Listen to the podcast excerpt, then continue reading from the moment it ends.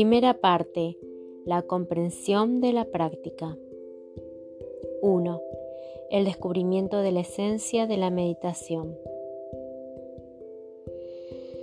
Se dice que poco después de alcanzar la iluminación, el Buda se cruzó con un hombre que, cautivado por el resplandor de la paz extraordinarias que emanaba su presencia, se detuvo y preguntó, Amigo mío, ¿quién eres? ¿Eres un ser celestial o un dios?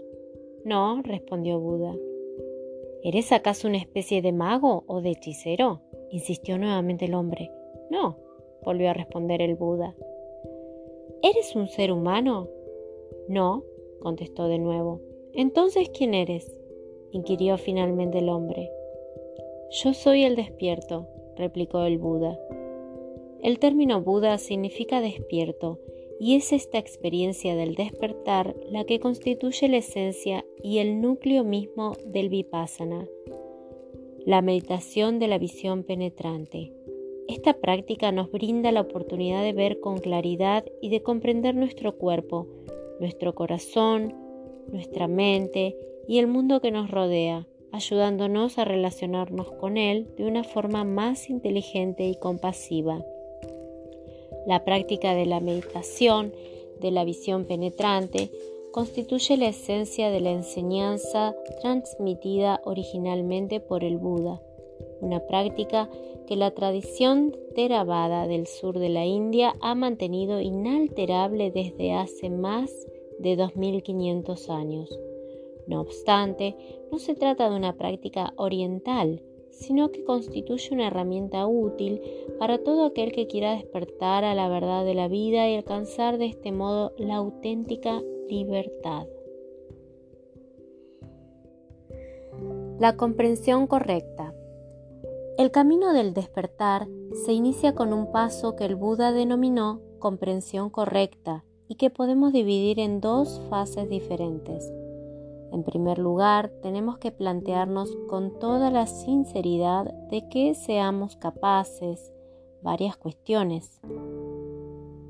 ¿Qué es lo que más valoramos? ¿Qué es lo que más nos preocupa en esta vida? Nuestra vida es muy corta, la infancia pasa muy deprisa y lo mismo ocurre con la adolescencia y la madurez. Y seamos o no conscientes de este hecho, la vida terminará esfumándose como un sueño. Así pues, debemos acometer la práctica preguntándonos qué es lo más importante para nosotros, qué es lo que desearíamos haber hecho con nuestra vida en el caso de que estuviéramos a punto de morir, en qué nos gustaría haber invertido nuestro tiempo. En ese momento, quienes han tratado de vivir conscientemente, es posible que solo se planteen una o dos preguntas como He aprendido a vivir sabiamente y amé todo lo que fui capaz. Pero no es preciso esperar hasta el momento de la muerte porque ahora mismo podemos formularnos estas preguntas. Así, pues el camino de la recta comprensión empieza por prestar atención a nuestra vida, darnos cuenta de que ésta es impermanente y fugaz y tomar conciencia de aquello que más profundamente nos preocupa. También debemos dirigir nuestra mirada hacia el mundo en que vivimos y percatarnos de que se trata de un mundo asolado por el sufrimiento, la guerra, la pobreza y la enfermedad. Un mundo en el que cientos de millones de personas se ven obligadas a vivir en condiciones terribles en África, América Central, India, el sudeste asiático, incluso la misma Norteamérica. ¿Qué es lo que precisa el mundo? Pues para que todos puedan disfrutar de una existencia más compasiva y menos frustrante.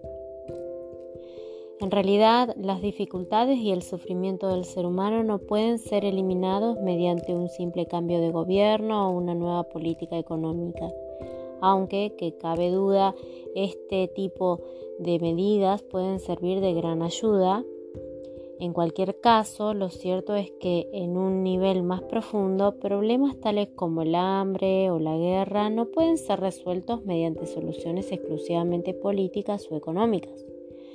El origen de todos estos problemas radica en los prejuicios y la violencia que anidan en el corazón del ser humano, y en consecuencia, solo ahí es posible resolverlos. Desde este punto de vista, el mundo necesita personas que no se hallen esclavizadas por los prejuicios, personas más amorosas, más generosas, más compasivas y más abiertas. La raíz última de los problemas del ser humano no radica en la escasez de recursos, sino en la incompresión, el miedo, la separación que anidan en nuestro propio corazón. La comprensión correcta comienza, por tanto, con el reconocimiento del sufrimiento y de los problemas que afectan al mundo que nos rodea y a nosotros mismos. Luego debemos tratar de establecer contacto con aquello que valoramos más profundamente y descubrir, en suma, qué es lo que realmente nos preocupa. Este es el auténtico punto de partida de nuestra práctica espiritual. Cuando nos damos cuenta de que las cosas no funcionan bien, ni en el mundo ni en nosotros mismos, también tomamos conciencia de la posibilidad de desarrollar nuestra amabilidad, nuestra compasión y nuestra sabiduría intuitiva más profunda. La energía que alimenta el viaje espiritual dimana de nuestro propio corazón. Hay quienes sienten que la práctica les brinda la oportunidad de vivir de un modo despierto y libre. Otros, en cambio, acometen la práctica como una forma de hacer frente al sufrimiento que arruina sus vidas. Otros, por el contrario, se sienten inclinados a buscar la comprensión a través de una práctica de investigación y descubrimiento, mientras que otros, por último, tratan de experimentar algún tipo de acercamiento intuitivo a la divinidad o emprenden la práctica para abrir más plenamente su corazón. Pero sea cual fuera el motivo por el cual nos acercamos a la práctica espiritual, puede convertirse en la llama que alumbre, guíe y custodie el camino que conduce a la auténtica comprensión.